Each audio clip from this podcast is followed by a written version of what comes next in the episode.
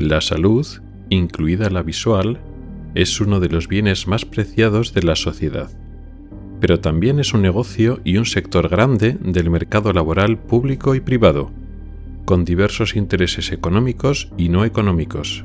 Estos intereses pueden hacer que los sistemas sanitarios no siempre protejan nuestra salud visual.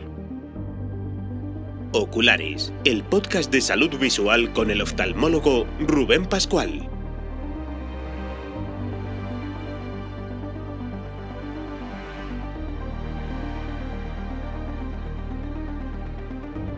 Bienvenido al episodio sexto de junio de 2023. Comenzamos.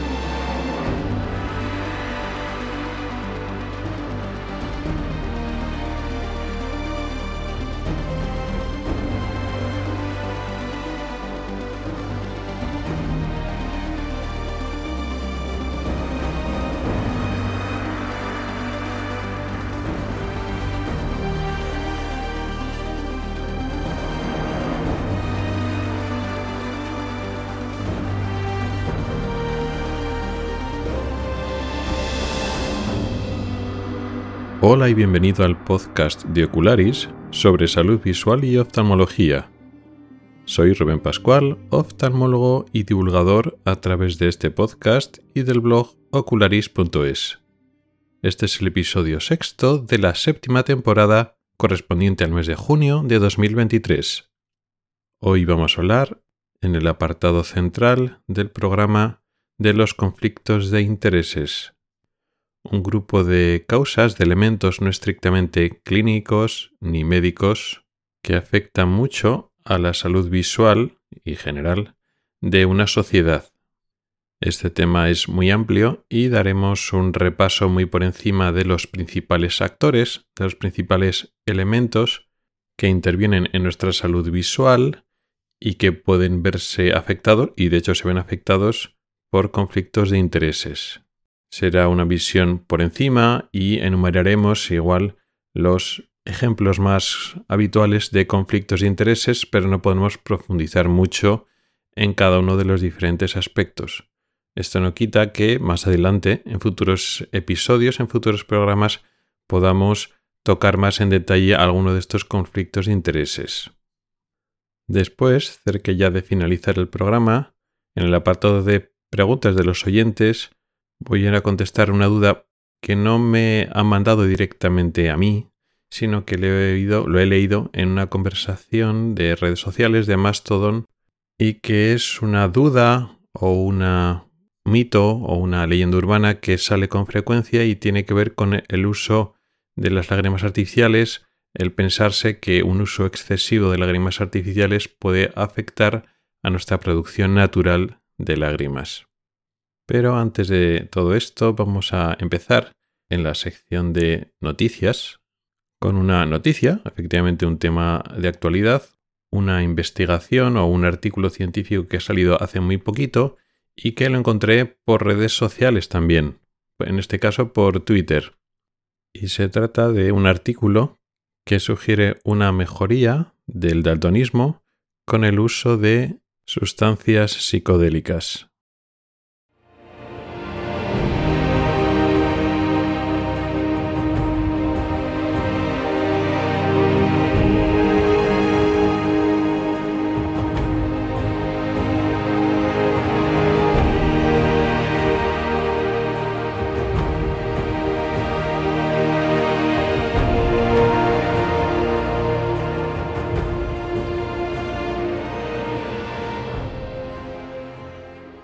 Pues sí, como acabamos de introducir, se ha publicado recientemente, en mayo de 2023, un artículo donde sugiere da la posibilidad de que exista un efecto positivo de sustancias psicodélicas en el daltonismo.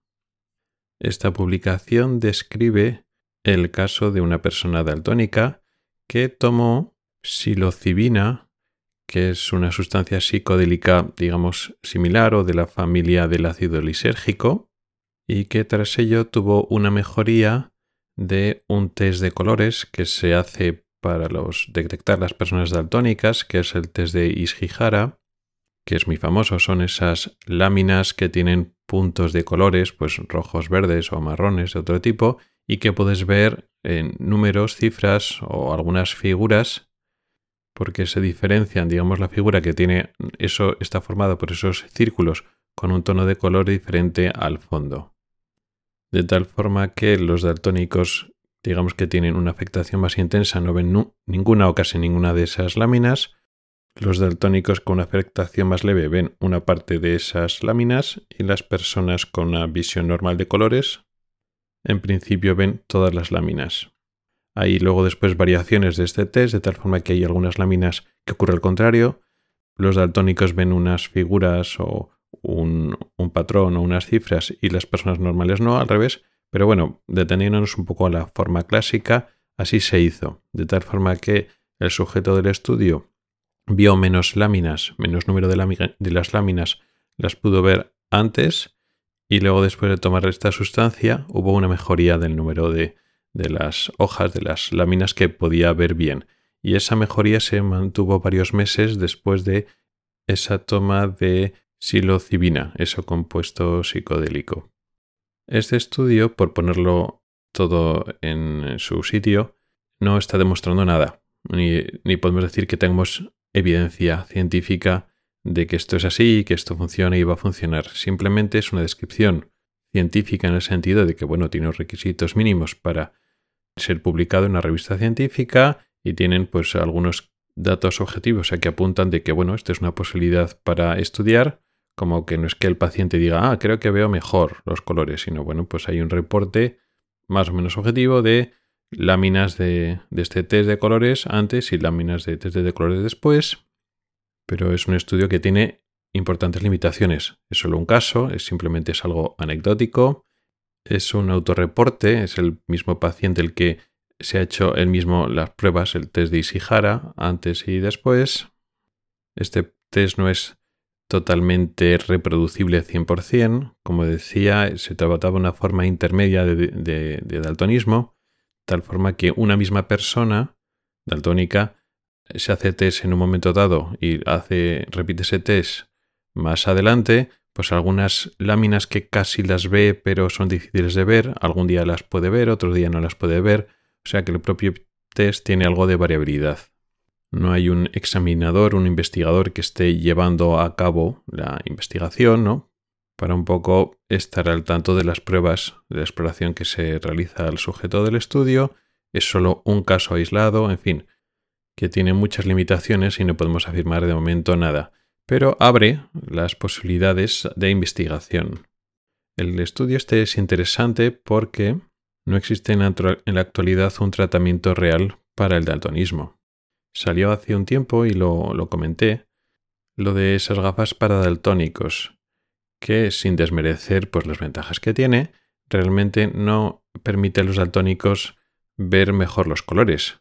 Esas gafas tintadas, que tienen filtros cromáticos, filtros de colores, hacen que el espectro de color de la realidad se cambie a un espectro, se modifique a un espectro que el daltónico lo pueda ver mejor en, algunos, en algunas bandas, en algunos sectores del espectro cromático, a costa de perder contraste o perder riqueza cromática en otras bandas. No está permitiendo que el daltónico vea mejor los colores donde tiene dificultad para ver los colores. Está haciendo que los colores que lleguen al ojo se alejen de esa zona donde el daltónico ve mal.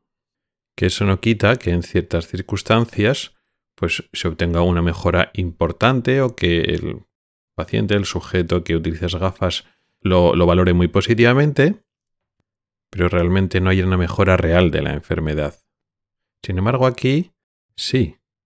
Aquí no estamos cambiando el espectro de luz del, exterior y lo cambiamos a un sitio donde el daltónico ve mejor, ¿no? Aquí realmente se estaría, hablo en condicional porque, bueno, eso todavía queda mucho que estudiar, que confirmar para darle más visos de, de credibilidad, pero estaría cambiando la forma en que percibimos los colores en, el sentido a mejor.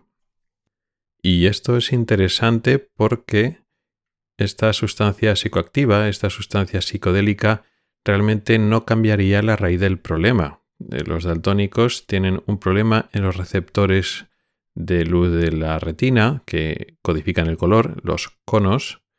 hay tres tipos de, conos. Cada uno de estos tres tipos son más sensibles al espectro de azul, al espectro del rojo, al espectro del verde.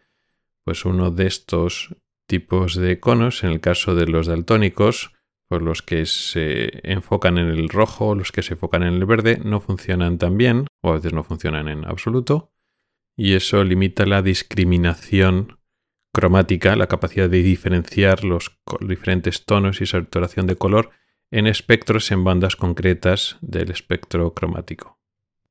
Esto es una afectación genética y digamos que el rendimiento y la capacidad de estos conos deficitarios o deficientes de poder interpretar y poder detectar los colores no va a cambiar. Tomamos la sustancia que nos tomamos, no van a incrementar ese rendimiento de los conos. Se trata de que estas sustancias psicodélicas van a afectar, van a tener su órgano diana en las neuronas del cerebro, no estamos hablando de la retina, de la gestión de los colores que tiene la retina en los conos o en las neuronas de la retina, sino el mecanismo propuesto está más dirigido en el cerebro, concretamente en la corteza visual, en el lóbulo occipital, que está gestionando también los colores.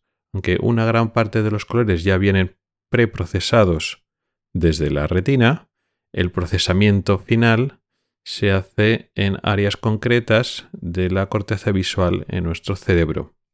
Y estas sustancias pueden inducir cambios que implican una gestión o una elaboración, un procesamiento diferente de los colores. Esto no tiene por qué ser tan extraño porque ya sabíamos desde antes que estas sustancias cambian la forma en el que los núcleos que procesan los sentidos, digamos las aferencias al sistema nervioso, pues se procesan de forma diferente. Se ven extraños colores, se mezclan sonidos con imágenes, con colores, con lo cual digamos la forma en la que nuestro cerebro percibe el mundo exterior a través de los sentidos queda modificado, pero modificado en el sentido de expandido o alterado en el sentido positivo. No positivo en el sentido que es bueno. Aquí no estamos hablando de consideraciones morales de bueno o malo. Positivo en el, sentido de expandido. Cuando nosotros alteramos una enfermedad o una sustancia, sea fármaco o droga, está alterando una aferencia sensorial, el procesamiento de lo que llega de uno de nuestros sentidos, hablamos de que hay una alteración negativa, cuando lo que se hace es se suprime o se, disminuye esa carga sensorial. Por ejemplo, cuando tenemos un escotoma que llamamos negativo, se produce una pérdida, una mancha oscura, como un agujero, en nuestro campo visual. Hay una zona que, vemos mal o no vemos.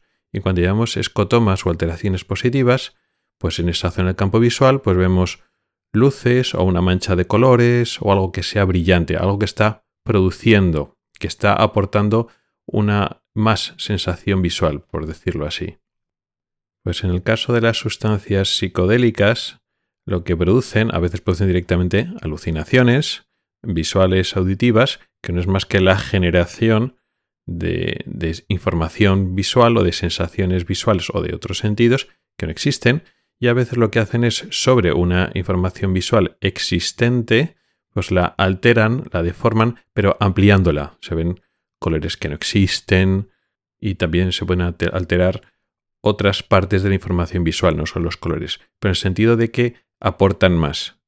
Bueno, pues en este sentido aportan un extra, pero ya no en el sentido de la exageración o de la alucinación, sino que aumentan el procesamiento visual, aumentan, en este caso, el procesamiento de los colores, con lo cual la información que llega particularmente procesada de la retina, que es deficitaria en un sector concreto, en el eje rojo-verde del, espectro cromático, pues este procesamiento incrementado por, debido a, a este tipo de droga, este tipo de sustancia, puede hacer que pueda dar más de sí, puedan un mayor o distinto procesamiento o mejor procesamiento quizás del color en el cerebro puede hacer que salgan o que se permitan discriminar más colores cuando un procesamiento normal de un cerebro no sometido a estas sustancias pues no da de sí.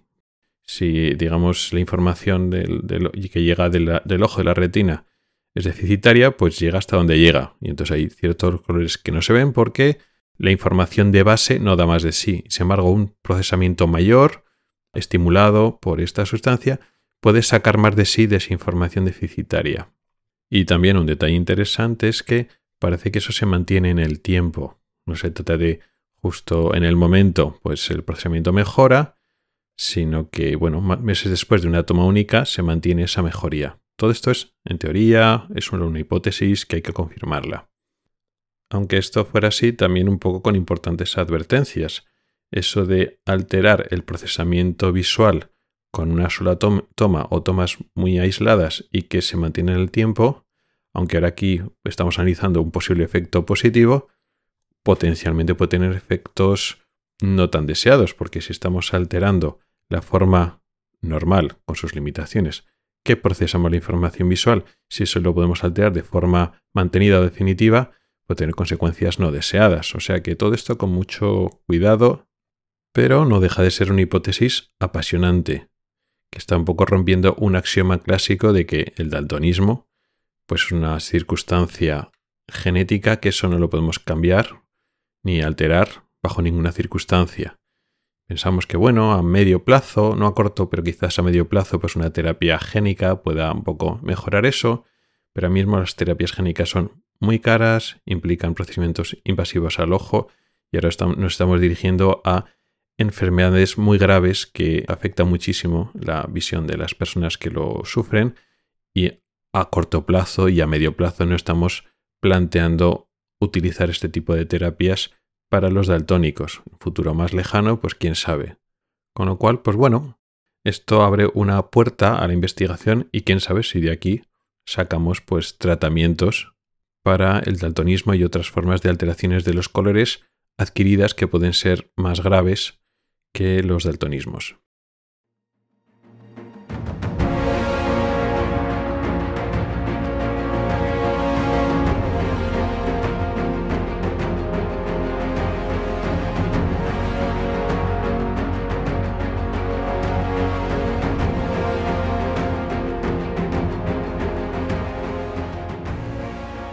Y ya entramos en el tema principal de hoy, los conflictos de intereses. Como decía al principio, es un tema muy amplio, de hecho lo he tratado en profundidad hace unos años en el blog, en el blog de Ocularis, dejaré en las notas del programa los enlaces a distintos artículos. Hice una serie larga explicando, bueno, diferentes áreas que ocupan oftalmólogos, pero también otros actores, otras partes del sistema sanitario visual. Y también he hecho una aproximación a diferentes patologías, diferentes enfermedades, diferentes áreas de lo que es la salud visual donde se afectan los conflictos de intereses. Hoy vamos a dar solo una visión muy por encima y vamos a dar ejemplos muy escuetos, casi enumerarlos o describirlos muy por encima, a, quizás los ejemplos más paradigmáticos o más frecuentes que nos podemos encontrar de conflictos de intereses. Pero antes de nada, para clarificar y que la gente pues, no se sienta molesta o ofendida de este tema, que es un polémico, no se trata de hacer juicios morales a categorías enteras profesionales o a sectores concretos. No estamos diciendo que los comportamientos que vamos a explicar ahora que se pueden encontrar son general, generales de todos los oftalmólogos, todos los ópticos, toda la industria farmacéutica lo que sí que existe son conflictos de intereses. Por una parte están algunos conflictos, algunos intereses, eh, a veces, muchas veces son económicos, otras veces no económicos, pero que te interesa pues realizar unas acciones o llevar algunas decisiones clínicas o empresariales para conseguir una serie de logros o hechos que pueden ser dinero, pero pueden ser otras muchas cosas y esas decisiones no se alinean siempre con proteger la salud del paciente, de la población, de la sociedad. Que exista ese conflicto, si en una decisión haces A es mejor para el paciente y haces B es mejor para ti, para tu empresa, etc., no siempre vas a elegir B, puedes seguir eligiendo A y hacer lo mejor para el paciente, para la persona que estás atendiendo, a la que le estás ofreciendo una mejoría en salud, un pronóstico, un diagnóstico, una acción que protege su salud. Y puedes elegir esa opción por encima, por delante de aquello que será mejor para ti, para tu economía, para tu empresa. Pero el conflicto está ahí, de tal manera que un número de personas pues elegirá, a pesar del conflicto de intereses, lo que es mejor para su paciente, cliente, sujeto, persona que necesita esa atención, ese servicio, y habrá otras veces que pesará más o que no tendrás más opción, porque a veces no tenemos libertad total para hacer las cosas y no estamos coaccionados, y entonces pues elegirás la opción que no es lo óptimo para la salud de la persona.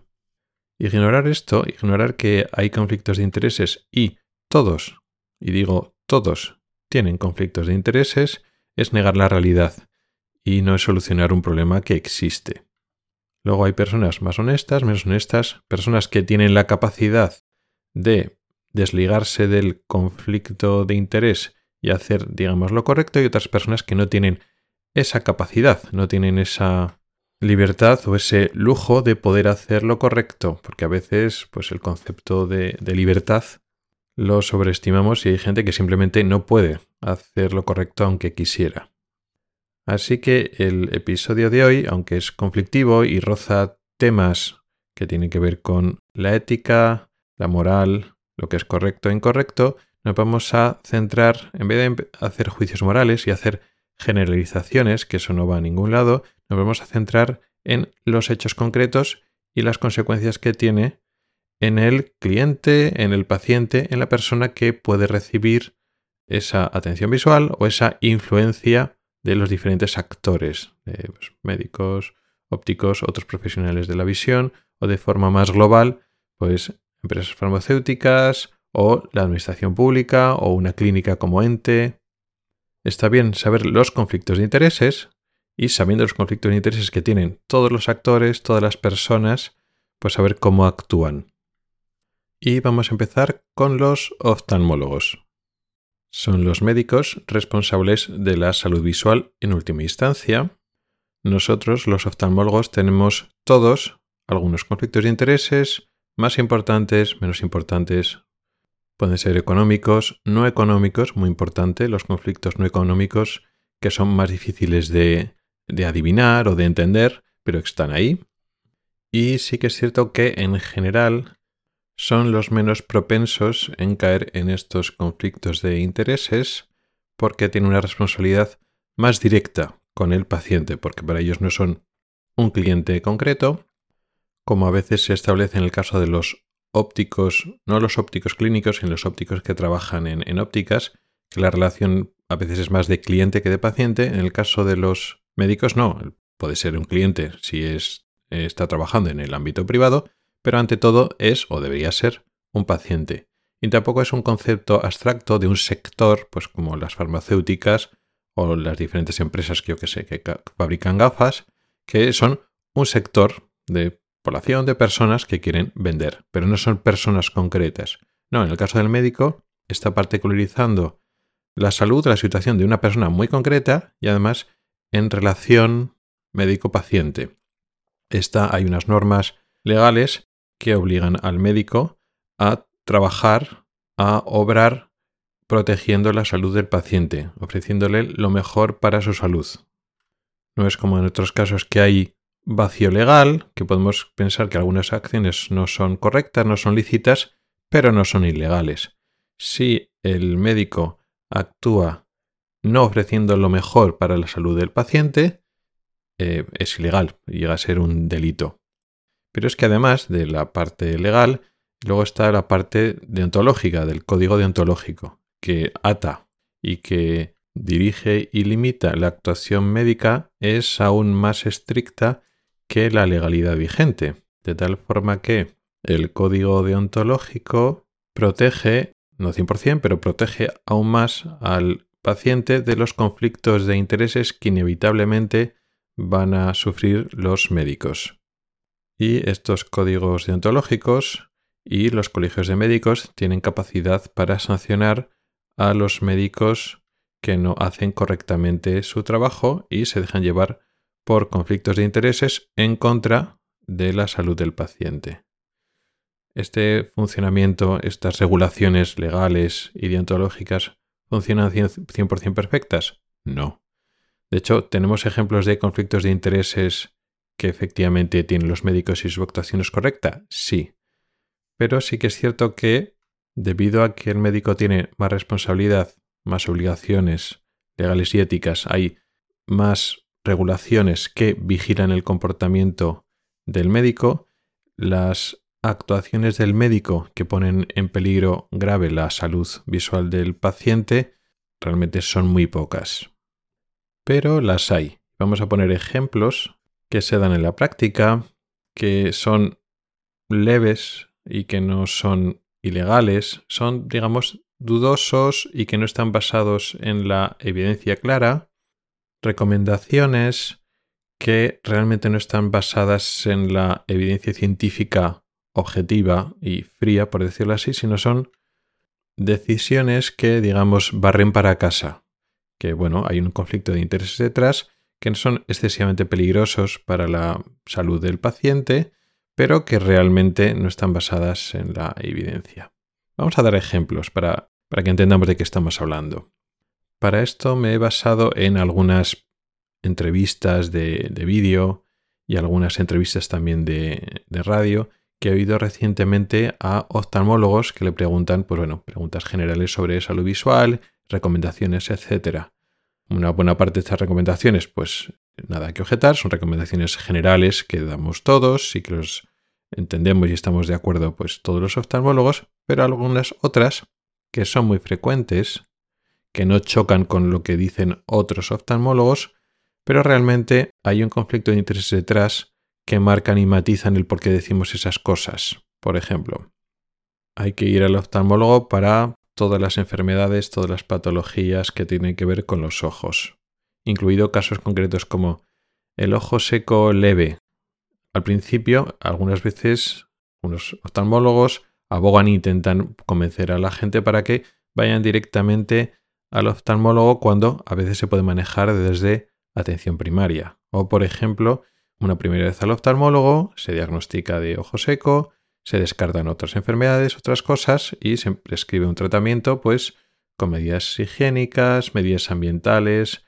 y a partir de entonces para muchas personas es razonable o no seguir haciendo revisiones médicas obligatorias, sino solo cuando se necesita, o si se necesita hacer un seguimiento, se puede hacer desde atención primaria. El médico de atención primaria también tiene conocimientos del ojo seco, porque es una enfermedad muy frecuente y que se puede ir manejando pues en base muchas veces a síntomas del uso de lágrimas artificiales, las medidas ambientales, higiénicas pero en este caso puede haber, y yo digo no siempre estamos generalizando, pero puede haber una parte de oftalmólogos que intenten recomendar a los pacientes con ojos secos leves que sigan haciendo un seguimiento que cada X meses, cada X tiempo, sigan volviendo a la consulta del oftalmólogo para seguir llevando ese ojo seco. Hablo de ojos secos que igual son leves, más o menos sintomáticos, pero que no, están produciendo lesiones en la superficie ocular que realmente tengan indicación de verse.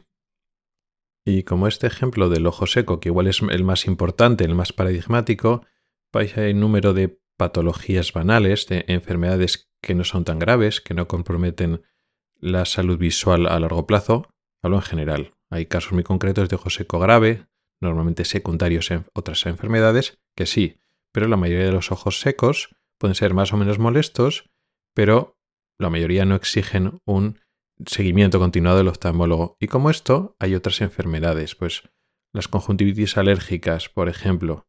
Pues hay formas intensas y graves que sí, pero otras muchas, una vez diagnosticado, pues el médico de cabecera, al igual que puede manejar otros síntomas generales con pastillas, con tratamiento oral, pues también se puede manejar con colirios. Incluso el mismo paciente, una vez ya se conoce cómo va, sabe cuándo empieza su época de, alergia y entonces, pues bueno, ya sabe cuándo tiene que empezar con las gotas, ya sabe cuál es la posología, si tiene dudas puede ir al médico de cabecera, pues le explora y que le puede cambiar de una gota a otra si, si hay una que no le funciona bien. En fin, son enfermedades que no siempre tienen que ir al oftalmólogo sí o sí, aunque esté controlado. Y otras muchas que son, vamos a decir, más o menos molestas, pero en principio banales. Y se trata de eso, de, vamos a decir, no perder poder o quiere decir que ese tipo de enfermedades que sí, que son del ojo, pero que queden dentro del ámbito exclusivo del especialista oftalmólogo porque pues a nivel de privado pues son más clientes, más seguimiento, pero incluso en algunas áreas de la administración pública, de la sanidad pública, algunos oftalmólogos también les puede interesar vender porque aumentan el volumen del servicio que producen, que eh, los pacientes, número de pacientes que, que producen, y esa carga, que en algunos sitios puede ser negativa, intenta minimizar el número de pacientes que llegan, que no se necesitan visitas, ¿no? que son visitas innecesarias. En otros contextos, en la misma sanidad pública, algunos oftalmólogos o servicios le puede interesar aumentar el número de pacientes que tiene que atender porque con eso pueden aumentar su poder de negociación, pues conseguir más puestos de trabajo o justificar tener más presupuesto. En fin, que hay otros conflictos, no solo directamente monetarios en el ámbito de la sanidad privada, sino en el ámbito de la sanidad pública puede haber también conflictos de intereses para hacer indicaciones de revisar más a los pacientes, revisar menos a los pacientes, dar más altas, dar menos altas, que no tiene que ser exclusivamente lo que necesita el paciente. Aparte de esto, de un poco el ámbito de lo que es mío, lo que no es mío, lo que tengo que seguir yo, lo que no tengo que seguir yo, pues hay este conflicto de intereses. También está, pues a la luz de nuevas novedades en los tratamientos y cómo se venden las novedades en los tratamientos. Aquí también hay influencia de la industria farmacéutica sobre los médicos, pero también a muchas veces los médicos les interesa vender, vender entre comillas, dar esa imagen de que, bueno, están saliendo cada vez tratamientos novedosos pues, para el ojo seco, para la blefaritis, para una serie de enfermedades muy frecuentes, para la cirugía de la vista cansada, cirugía de la miopía, y entonces sacamos una nueva técnica quirúrgica, una nueva superlente intraocular maravillosa, estupenda, unas lágrimas artificiales estupendísimas que ahora son mejores que las otras. La cosa es mantener un poco lo que dicen ahora el hype, que no estamos ofreciendo siempre, que eh, ven aquí porque te podemos ofrecer una lágrima nueva que no es la lágrima antigua de toda la vida, con lo cual ven aquí. Es un poco seguir vendiendo, ¿no? Seguir que el paciente siga mostrando interés en estar conectado a la atención del oftalmólogo. Como vemos, y decía un poco antes, la mayoría de estos conflictos de intereses o esta actuación que no es basada en la evidencia, sino que hay un conflicto de intereses ahí, no suele poner en peligro la salud del paciente de forma directa y no atenta en general pues, contra los principios legales de lo que sería un delito o una, no se comería una sanción eh, desde el Colegio de Médicos por no seguir el código deontológico. Depende cómo lo leas, realmente sí, pero claro, no hay, digamos, un prejuicio real, concreto a la salud del paciente. Pero no deja de ser actuaciones que realmente no optimizan, primero, la, economía del propio paciente, si hablamos de ir a consultas de privada, y luego después tampoco optimizan cómo funciona el sistema sanitario público pues igual no hace falta revisar todos los ojos secos, o todas las conjuntivitis alérgicas, o todas las blefaritis si están controladas. Cuando el paciente se puede autocontrolar, cuando le has explicado y le has dado las correctas instrucciones, o también desde atención primaria pueden tener mucho que decir, pueden manejar hasta cierto punto, de un grado bastante importante, este tipo de enfermedades descritas. Ahora cambiamos de profesionales, vamos, dejamos ya los oftalmólogos y vamos a hablar de los otros profesionales principales de la salud visual, que son los ópticos optometristas.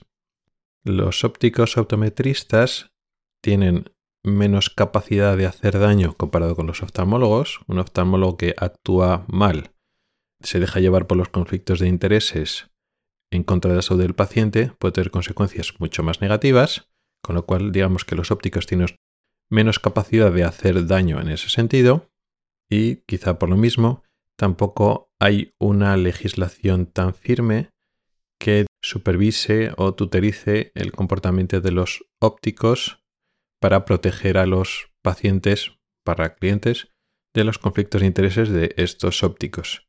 No están tipificados como no son facultativos, no están tipificados como personal facultativo, son sanitarios, pero no facultativos médicos, pues la legislación española es mucho más laxa y tampoco tienen un código deontológico médico tan estricto. Tienen su colegio de ópticos optometristas con sus regulaciones, pero su código y su capacidad sancionadora es mucho menos estricta que la del médico por razones obvias. En este sentido, podemos decir que en general hay más conflictos de intereses o se manifiestan en mayor medida en los ópticos que los oftalmólogos, aunque sí que es cierto que, como decíamos antes, su capacidad de dañar a la salud de la persona es menor, aunque no es cero. O sea que tampoco es algo de no importa nada, no, tampoco es eso. Aquí podemos separar entre los ópticos optometristas clínicos que trabajan pues en clínicas, en hospitales y trabajan codo con codo con los oftalmólogos y están los ópticos optometristas que trabajan en las ópticas que son establecimientos comerciales.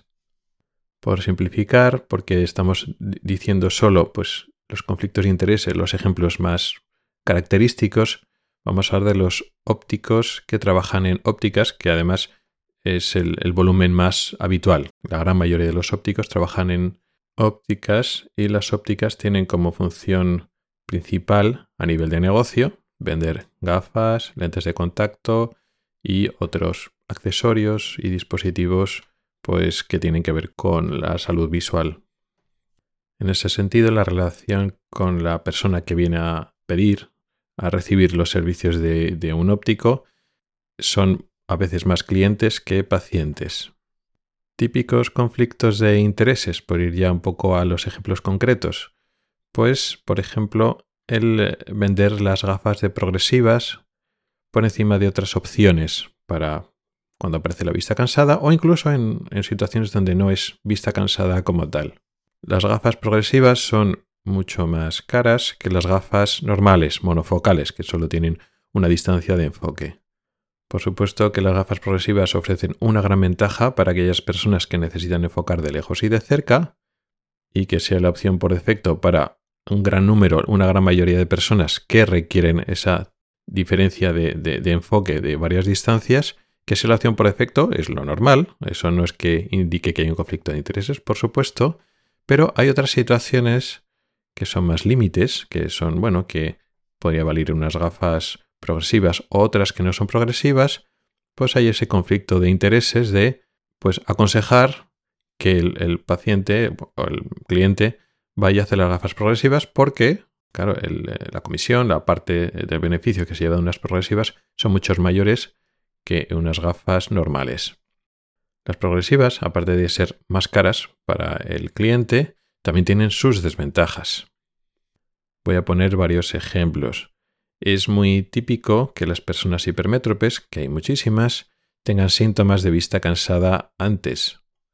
Por ejemplo, una persona de 40, 42 años, a veces antes, con 30 y muchos años, que empieza a tener síntomas de cerca.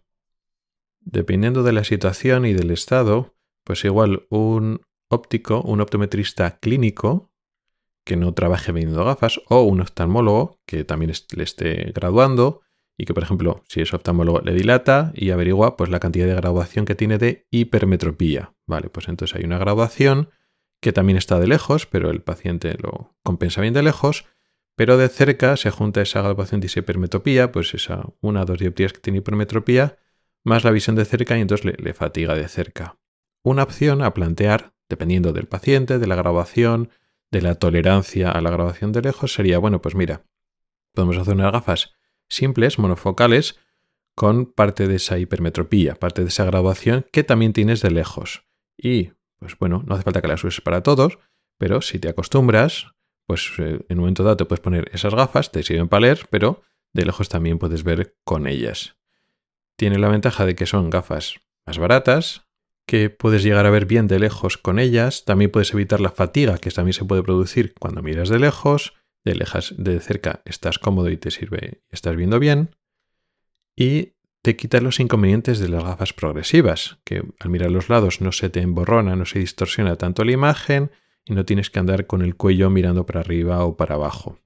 Y es una solución que en esas personas jóvenes puede servir durante unos años, luego ya después cuando las personas se hacen mayores y esa misma persona, pues esa solución le vale cuando tiene 38, 40, 42 años, pero ya cuando se acerca a los 50, 50 y tantos, pues ya no sirve esa solución y entonces se pasa unas progresivas. Perfecto. Pero bueno, durante esos años, pues se puede servir de unas gafas de una sola distancia. Es algo que se puede plantear al paciente y se puede probar. Puede funcionar, puede no funcionar y si no funciona, oye, pues nada, también se puede hacer una progresiva. Sin embargo, esto, que es un acercamiento centrado en el paciente, a veces no se da porque las progresivas venden más, lo que comentaba del conflicto de intereses. De esta misma manera, este es el ejemplo de las progresivas, también ocurre que cuando hay pequeños cambios de graduación, uno va a la revisión de la óptica con sus gafas previas, sus gafas antiguas, que ve más o menos bien, y bueno, pues en la óptica se ve que hay un pequeño cambio de grabación. 0,25 por ejemplo. Pero el paciente pues con su gafa está viendo bien y no tiene síntomas. Claro, realmente ahí está el óptico actúa de dos maneras, ¿no? Por una parte es el profesional que te hace la grabación y que te está aconsejando si hay que cambiarse la grabación o no la grabación, pero luego también está la otra parte, también es el profesional que te está vendiendo las gafas. Es, por decirlo así, juez y parte. Entonces, claro, tú confías en el criterio del óptico. Oye, pues, ¿hay que cambiarse las gafas? Y el óptico te dice, no, no hace falta, hay poco cambio, estás viendo bien, seguimos con estas gafas un poco más. O dice, no, no, sí, hay que cambiarse las gafas, hay un cambio de grabación y es mejor para tu vista, para tu salud visual, cambiar las gafas. Ahí está el conflicto de intereses. De hecho, inicialmente, esto fue hace muchos años, cuando realmente la responsabilidad de graduar era del médico oftalmólogo y el óptico era el que, el que vendía las, las, gafas, pero bajo la prescripción del, del, médico. Esto, de hecho, en algunos países de, de, Latinoamérica sigue siendo así, pero en España ya no es así, pero venía la ley un poco desde entonces. Era el oftalmólogo el que prescribía las gafas y entonces tenía prohibido, por ley, y esa ley todavía se mantiene, que el oftalmólogo no puede poseer una óptica porque se supone que él es el que gradúa y que, indica las gafas, por eso no puede ser juez y parte. Entonces no puede él mismo vender las gafas que prescribe y así se rompe ese conflicto de intereses. Esa ley eh, se ha quedado mantenida de tal forma que el oftalmólogo no puede poseer una óptica, que no me parece mal, pero eh, desde hace ya muchos años el óptico se ha quedado con también las competencias de poder graduar. Gradúa el oftalmólogo, pero también gradúa el óptico que lógicamente no me parece mal. El óptico tiene las competencias para graduar y prescribir gafas a la gente, a los pacientes. Pero claro, es el mismo óptico, concretamente no en la misma categoría profesional, que eso está bien, sino el mismo óptico concretamente el que decide si hay que cambiar las gafas no hay que cambiar las gafas, y es el mismo que te está vendiendo las gafas. Y entonces, pues esa idea previa de que separaba a los oftalmólogos que no podían tener ópticas, pues no se mantiene. Podría haber ópticos clínicos que son los que prescribían las gafas separados de pues, los ópticos o las personas que estuvieran en la óptica que son las que le vendieran y así poco se recuperaría ese espíritu antiguo que protegía la ley y así evitaríamos ese conflicto de intereses.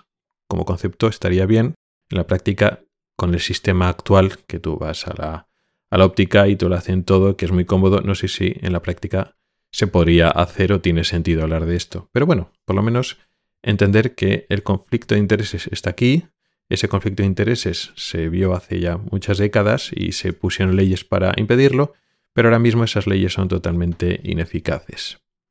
Podríamos hablar de más ejemplos de las ópticas, como las gafas con filtro azul, que de ese tema ya hablamos en un otro episodio hace un tiempo del podcast de las gafas y los filtros azules que no sirven para nada.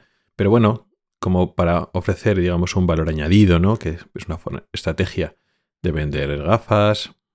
En fin, los ejemplos de conflictos de intereses, como hemos hablado en el caso de oftalmólogos, son muy numerosos. Solo he tocado los más llamativos de los ópticos optometristas. Entonces ya hemos hablado de las dos categorías profesionales más importantes que afectan a la salud visual de la población, de una persona concreta que necesite atención en lo referente a su visión, a sus ojos, pero también tenemos otra tercera parte, otro tercer actor, que ya no es una categoría profesional, una persona concreta, un profesional de la salud concreto, sino hablamos de forma general de la industria, de la industria farmacéutica, de la industria de las gafas. Lo metemos en farmacéutica, aunque no estamos hablando siempre de colirios o de tratamientos en, forma de pastillas, ¿no? No solo es la industria química, sino la industria en general que fabrica colirios, otro tipo de tratamientos para el ojo que a veces no son colirios o tratamiento tópico, pero también fabrica lentes intraoculares, fabrica gafas, fabrica lentes de contacto. Aquí quizás es donde encontramos los ejemplos más numerosos, más llamativos de conflictos de intereses, porque, primero, porque están menos regulados, porque no están trabajando con personas concretas, sino con sectores concretos. Su actuación teóricamente es indirecta, porque bueno, están influyendo a los pacientes o potenciales pacientes clientes a través de campañas comerciales y luego después indirectamente a través de los profesionales. Van a tener una influencia a los, a los ópticos y a los oftalmólogos para intentar pues, vender sus productos o tener una imagen o establecer, digamos, unos estándares o unas ideas, unos, unos conceptos que favorecen pues, vender sus productos. Además, tienen a personas muy inteligentes trabajando en el departamento de marketing. Es muy habitual que este tipo de empresas se gasten, que son enormes, que tienen unos presupuestos enormes, se gasten más porcentaje de su facturación, de sus inversiones, en marketing que en I+D, que en su investigación y desarrollo. Con lo cual, pues contratan a personas muy inteligentes que hacen estrategias muy elaboradas y a veces digamos que son sutiles, que van, que no solo es una estrategia de venta agresiva directa donde ya ves por dónde van, sino que juegan un poquito a, a pensar, digamos, fuera de la caja, ¿no? Por ejemplo, juegan mucho con el, con el idioma.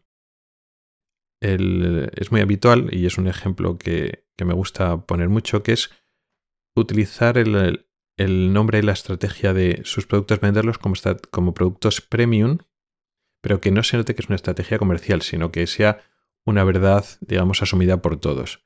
Se habla, por ejemplo, de lágrimas premium, lágrimas artificiales premium, y sin explicarte eso, ya como lo dan como una categoría diferente, como que lo admite todo el mundo, lo admites como verdad. Realmente existen unas lágrimas que desde hace tiempo, que ya se acabaron las patentes, con lo cual lo pueden eh, sintetizar, las pueden crear empresas farmacéuticas de todo el mundo, cuyo coste es muy bajo y que son lágrimas que pueden funcionar muy bien. Esas lágrimas ya no interesan por las diferentes empresas farmacéuticas promocionarlas, porque ya al final es una guerra de precios.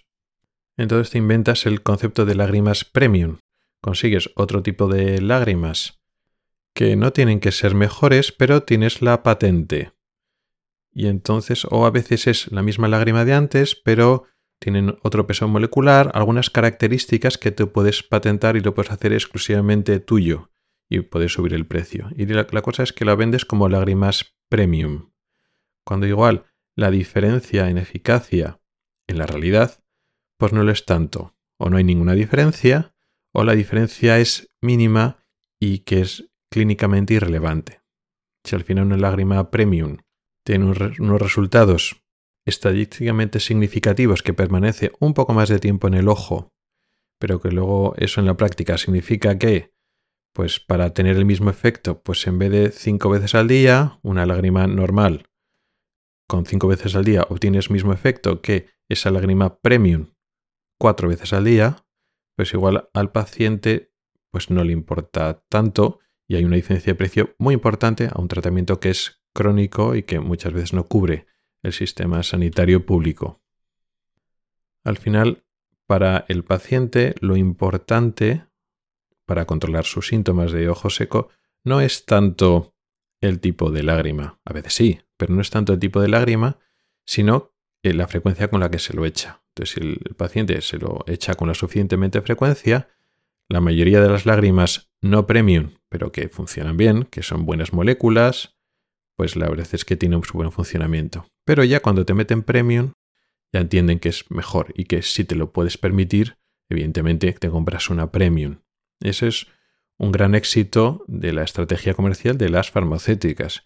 Y pasa lo mismo con las lentes intraoculares premium.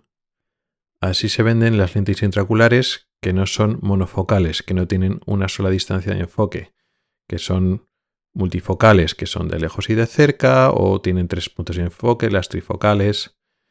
Cada vez estas lágrimas mal llamadas premium, cada vez las hace mejor, evidentemente, le va muy bien a un número muy grande de pacientes, evidentemente, pero también tienen sus desventajas.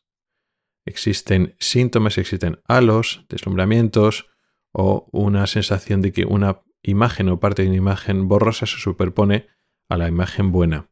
A nivel estrictamente óptico, la calidad que ofrece una lente monofocal, una no premium, una lente barata que te ponen en el sistema sanitario público, es insuperable. El problema es que solo enfocas a una distancia y para enfocar a la otra distancia pues necesitarías unas gafas. Pero la solución lente normal, barata, no premium, con unas gafas a nivel óptico es mejor que el de unas lentes no premium. Sí que es cierto que estos últimos años los problemas, los efectos secundarios de las lentes premium, de estas lentes multifocales, ha mejorado mucho. Y muchísima gente con estas lentes multifocales está muy contenta y no percibe estos problemas. Pero están ahí y un porcentaje importante de la población, de la gente que se operaría, no las toleraría todavía. Con lo cual decir que es una solución premium y no premium es faltar a la verdad, porque es una solución para no tener que llevar gafas, que es una gran ventaja, pero que también tiene sus inconvenientes. Y que la solución de tener unas lentes normales y corrientes y utilizar gafas sigue siendo insuperable en muchos aspectos, con lo cual serían dos estrategias diferentes. Una no es mejor que otra. De hecho, la opción más segura donde no te vas a equivocar es para unas, unas lentes normales y ahí no te estás jugando pues una serie de efectos secundarios que luego después son difíciles de, de solucionar. Pero bueno, ya nos han vendido lentes premium. Así que es una gran estrategia comercial. No solo juegan con la terminología de las palabras, sino que a través de, bueno, campañas de información, formación, entre comillas, que realmente, bueno, pues es como un reportaje. A veces, muchas veces organizan cursos de formación a, médicos, a oftalmólogos, a ópticos, para vender un poco su, su mensaje. No solo con estos productos que llaman premium, ¿no? Para intentar convencer a los profesionales de que están ofreciendo más, sino para otras estrategias de proteger de enfermedades. Por ejemplo, concienciación para el diagnóstico precoz de la degeneración macular asociada a la edad. Hay que acudir al oftalmólogo súper pronto. También hacen campañas para hacer un screening o un, un cribaje, un diagnóstico precoz en las ópticas para que al mínimo cambio que puedan sospechar en, en la mácula, en el centro de la retina, de que hay cambios debidos a la edad, para hacer un diagnóstico precoz de esta enfermedad, que ya hemos hablado otras veces, de la degeneración macular asociada a la edad, dando un mensaje de que si le diagnosticamos antes, lo vamos a tratar antes, lo vamos a hacer un tratamiento antes. Pero la realidad es que no existe un tratamiento precoz de la degeneración macular asociada a la edad, ni siquiera un tratamiento tardío. Tenemos un tratamiento de la complicación que es la membrana neovascular, pero cuando empieza a aparecer cambios, los cambios que llamamos secos, atróficos, no podemos cambiar ese efecto. Pero las farmacéuticas te intentan vender que sí, porque venden esas pastillas para intentar frenarlo que no han demostrado que funcionen. Pero un poco es todo ese discurso paralelo, ¿no? Alejado de la realidad, pero es lo que te venden. Toda la persona mayor de 50 a 55 años tiene que hacerse pruebas cada poco tiempo para detectar y al mínimo cambio vaya al oftalmólogo que te van esos pequeños cambios asociados a la edad para que te manden la pastilla. Una pastilla que no funciona. la realidad pues es, no va alineada a los intereses comerciales, pero para eso no pasa nada, lo que haces es cambiar y alterar la realidad. Vendes una realidad alternativa. Que, claro, los médicos quieren ofrecer algo, un tratamiento, para que los pacientes sientan que le estás haciendo algo.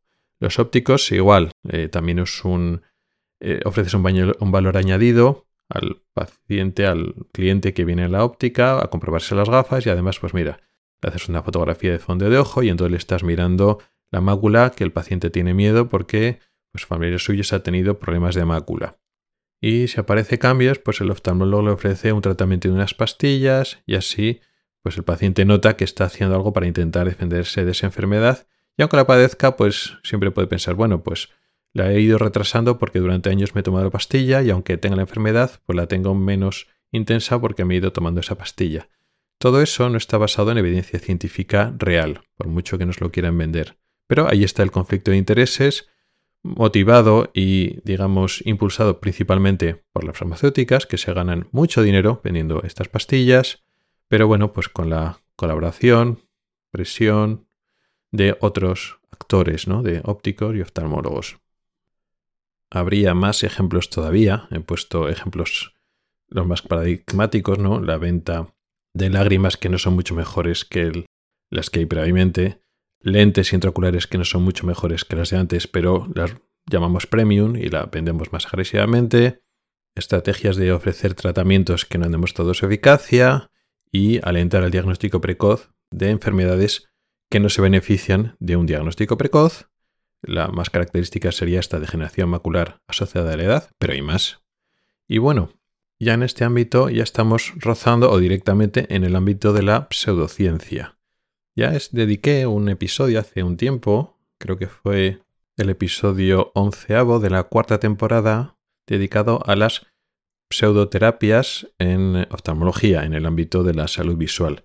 Y las pseudoterapias que se pueden estar llevadas por ópticos, por oftalmólogos, por las farmacéuticas, muy importante, y también por otras personas, otras, a veces son, sanitarios, a veces ni siquiera son sanitarios, que practican, ofrecen pseudoterapias, falsos tratamientos para problemas de, los ojos, y esto no deja de caer de lleno en el ámbito de los conflictos de intereses. Dejar en las notas del programa el enlace a ese episodio de las pseudoterapias porque igual ya son ejemplos más extremos todavía de lo que son los conflictos de intereses, tratamientos que no funcionan, pero pues hay un negocio alrededor de esos pseudo tratamientos, de esos falsos tratamientos.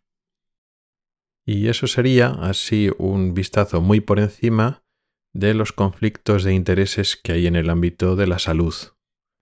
He puesto ejemplos los más paradigmáticos, o los más frecuentes, o los más fáciles de entender que me han parecido de los diferentes personas, categorías profesionales, actores que están ahí un poco rodeando la salud visual del, del paciente y cómo hay conflictos de intereses. Vuelvo al principio, que haya conflictos de intereses no significa que todo el mundo se porte mal, sean corruptos, etc. No. Pero sería también absurdo negar que no hay conflictos de intereses. Todo el mundo tenemos conflictos de intereses, o ya está en la libertad de cada uno, o a veces no hay libertad, sino en las circunstancias de cada uno se comportan de una manera o de otra. Ya está bien que los pacientes, que los usuarios, que los clientes sepan que hay ese conflicto de intereses y en un momento dado, pues se informen, intenten buscar una segunda opinión cuando, pues bueno, te aconsejan algo que se alinea con los intereses particulares de la empresa farmacéutica o el profesional, pues para saber si efectivamente es un consejo adecuado para ti o no.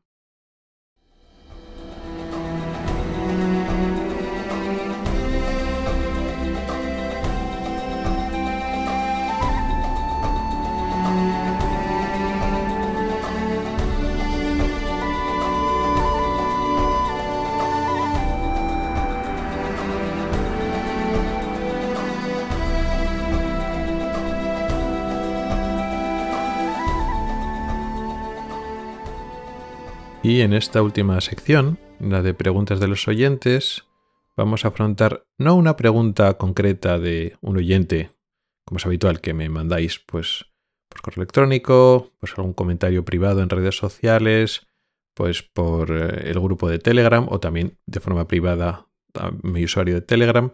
En este caso lo he encontrado en redes sociales, pero no una pregunta hacia mí, sino ha salido una cuestión que es como un mito o una cosa que se da por cierta, y lo he oído bastantes veces, pero no lo había tocado, creo que no lo había tocado aquí en el podcast. Se trataba de una conversación en Mastodon, que es otra red social que es parecida a Twitter, que también estoy en Mastodon, y una persona que explicaba que tenía que utilizar pues lágrimas artificiales con frecuencia y otra persona le recomendaba no utilizar esas lágrimas artificiales en exceso porque si no como que el ojo se acostumbra y entonces ya no produces las lágrimas naturales. O sea que la recomendación es utilizar, no, no es, eh, le daban en ese aspecto concreto, en esa conversación concreta, le recomendaban no utilizar las lágrimas artificiales en exceso, sino lo mínimo posible. Bueno, pues no me metí tampoco mucho en la conversación porque me vi envuelto, pero no me estaban hablando conmigo en concreto. Pero es una conversación o es una recomendación que lo he oído por internet y en persona varias veces, pero la realidad es que no es así. De hecho, es al contrario y ahora lo voy a explicar por qué. Cuando se produce un ojo seco, se puede producir por varias circunstancias, no es una sola enfermedad.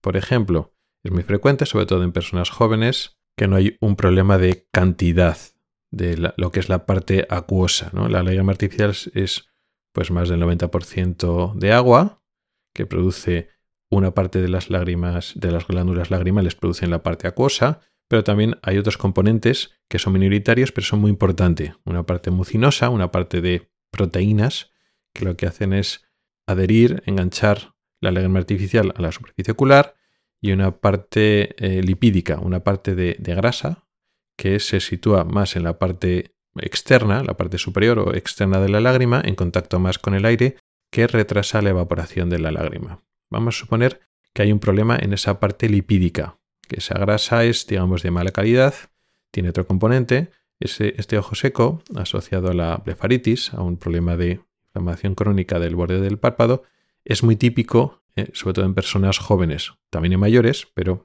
en personas jóvenes que no tienen el deterioro de las, glándulas lagrimales asociado a la edad es muy típico. Personas jóvenes que tienen blefaritis y tienen un ojo seco asociado a la blefaritis. Entonces el problema es esa grasa. Bueno, pues esa grasa tiene una mala composición y el hecho de que te eches más o menos lágrimas artificiales no cambia la composición de la grasa. La grasa de mala calidad y hace que la lágrima se evapore. Y si tú te echas más lágrimas artificiales, la grasa no va a tener peor composición. Es una cosa totalmente separada. Y eso pasaría lo mismo, aunque no es el tipo caso de las personas jóvenes, cuando hay un deterioro de la capa mucinosa. Hay unas glándulas lagrimales concretas que producen esas proteínas especiales. Si esas proteínas tienen una composición alterada, o esas glándulas, digamos que hay menos número porque se han ido deteriorando o muriendo, pues se produce menos mucina, menos de esas proteínas especiales. Eso no cambia por echarte más lágrimas artificiales. Y lo mismo pasa, aunque es más difícil de entender, con la capa acuosa.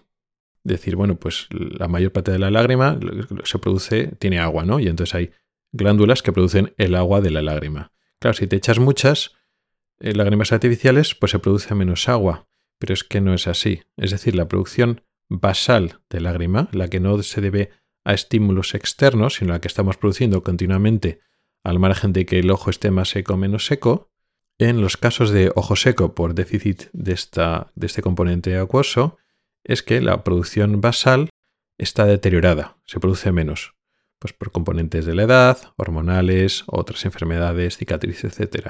Entonces, en la superficie del ojo, el número de esas glándulas que producen agua para la lágrima es menor esas glándulas se han ido deteriorando y muriendo por la causa que sea, realmente por un estado crónico de, inflamación, y entonces tienes menos número de glándulas que producen esa cantidad de agua. Esas glándulas funcionarán cuando pueden funcionar de forma basal todo el rato, al margen de que haya mucha o poca lágrima en la superficie ocular, ellas siguen trabajando al ritmo que pueden. Si tú te echas muchas lágrimas artificiales y está el ojo bien hidratado, esas glándulas de agua siguen trabajando de forma basal, a su ritmo constante, a lo que pueden. Si hay menos número de glándulas, se produce en global menos agua. Y eso no va a cambiar porque te eches muchas o pocas lágrimas artificiales. Con lo cual, pues no, no hace falta echarte lo mínimo posible porque no hay esa regulación. Sí que hay una regulación de lo que se llama la lágrima refleja. Cuando el ojo está irritado intenta producir más lágrima. Pero claro, eh, ya estamos en una situación ya de ojo seco. No se trata de disminuir la lágrima de producción refleja, sino se trata de que esa persona tiene el ojo seco porque la producción basal, la que no se debe a ningún estímulo de irritación o de sequedad, pues no es suficiente para ese ojo. Pero es que es más. Cuando nosotros tenemos un ojo seco y no lo estamos tratando convenientemente, pues hay una sequedad que no le estamos controlando con lágrimas artificiales o no nos echamos el número de veces necesario, se produce lo que se llama un ambiente inflamado, se produce una inflamación crónica en la película lagrimal. Esa inflamación, esa irritación crónica hace que las células de la superficie ocular producen mediadores inflamatorios que hacen venir a células inflamatorias que están eh, liberando enzimas y mediadores, pues digamos, para intentar defender el ojo de un peligro, de una situación. Ese medio inflamado, esos mediadores químicos que están flotando en la película lagrimal se producen un daño crónico a la propia superficie del ojo, incluidas las glándulas lagrimales. Cuando pensamos en la glándula lagrimal, algunos piensan en la glándula lagrimal principal, que es una estructura macroscópica, grande, que está pues debajo del párpado superior en la parte externa, la parte más lateral. Pero ese tiene su importancia eh, cuando tenemos que producir, cuando por ejemplo estamos llorando, tenemos que producir un extra de producción eh, lagrimal, pero la importante no es esa glándula lagrimal principal, lo importante son las glándulas lagrimales microscópicas, que suelen tener el tamaño de una célula o de pocas células, que están repartidas a lo largo de toda la superficie ocular, en la conjuntiva. Bueno, pues todas esas innumerables glándulas lagrimales microscópicas están en contacto con la, con la película lagrimal y entonces cuando esa lágrima está inflamada, tienen esos mediadores inflamatorios por esa sequedad crónica, esos mediadores inflamatorios producen un deterioro, un daño crónico en esas glándulas, favorecen un mecanismo que se llama apoptosis, que es de muerte celular programada, con lo cual se van muriendo cada vez más células lagrimales de estas glándulas lagrimales, con lo cual cada vez está el ojo más seco es un círculo vicioso, de tal forma que la sequedad produce inflamación, la inflamación produce daño a estas células, a estas glándulas, y este daño a las glándulas produce aún más sequedad. Es un círculo vicioso. Con lo cual, si no intentas escatimar y no, no echarte lágrimas artificiales, haces que la lágrima esté más inflamada, con lo cual se deteriora más la superficie ocular y produces más sequedad para tu futuro. Con lo cual lo ideal es al contrario, utilizar muchas más lágrimas artificiales, lo que hace es un efecto de rastre, al echarte lágrimas artificiales, digamos, ese agua, ese componente acuoso de la lágrima que te acabas de echar es limpio, no tiene esos medios inflamatorios, lo lavas, lo limpias, lo eliminas de la superficie del ojo y entonces controlas también esa irritación porque la superficie del ojo está adecuadamente hidratada, disminuyes la carga inflamatoria, al estar la lágrima menos inflamada, se produce menos daño a esas glándulas que queremos conservar. Con lo cual es al contrario, hay que echarse más de lo que notas. Y el echarte muchas lágrimas artificiales, incluso lo que podría parecer excesivo, realmente lo que hace es impedir que tu ojo seco empeore, con lo cual es al contrario de lo que parece que nos quiere decir la intuición o que aconsejan algunas personas. Es mejor pasarte de más que pasarte de menos.